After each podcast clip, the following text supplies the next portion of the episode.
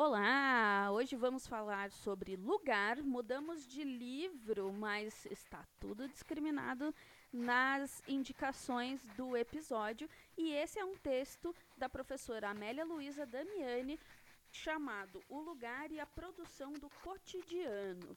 A professora Amélia Luísa Damiani coloca que o cotidiano envolve outros momentos da vida social, além do trabalho, sob sua lógica, momentos que já não são alheios ingênuos à produção do capitalismo.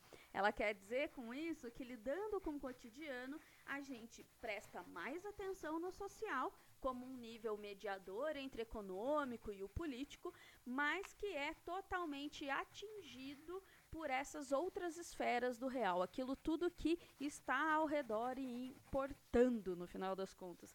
E que colocando-se o acento no social, coloca-se o acento, o acento na cotidianidade como nível de análise da totalidade por ser solo da reprodução e também e ao mesmo tempo o que deve se transformar prioritariamente. A teoria não exclui aqui a transformação.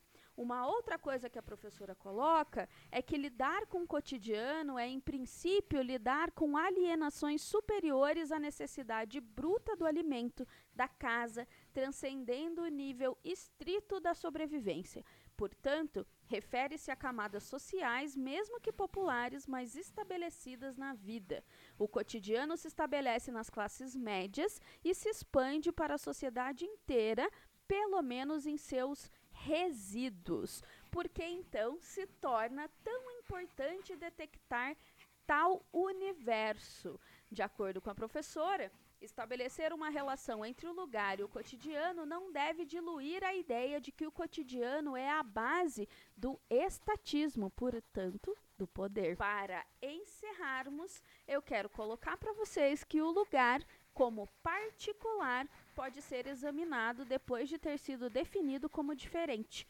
Da antiga particularidade, rica até, nasce a diferença.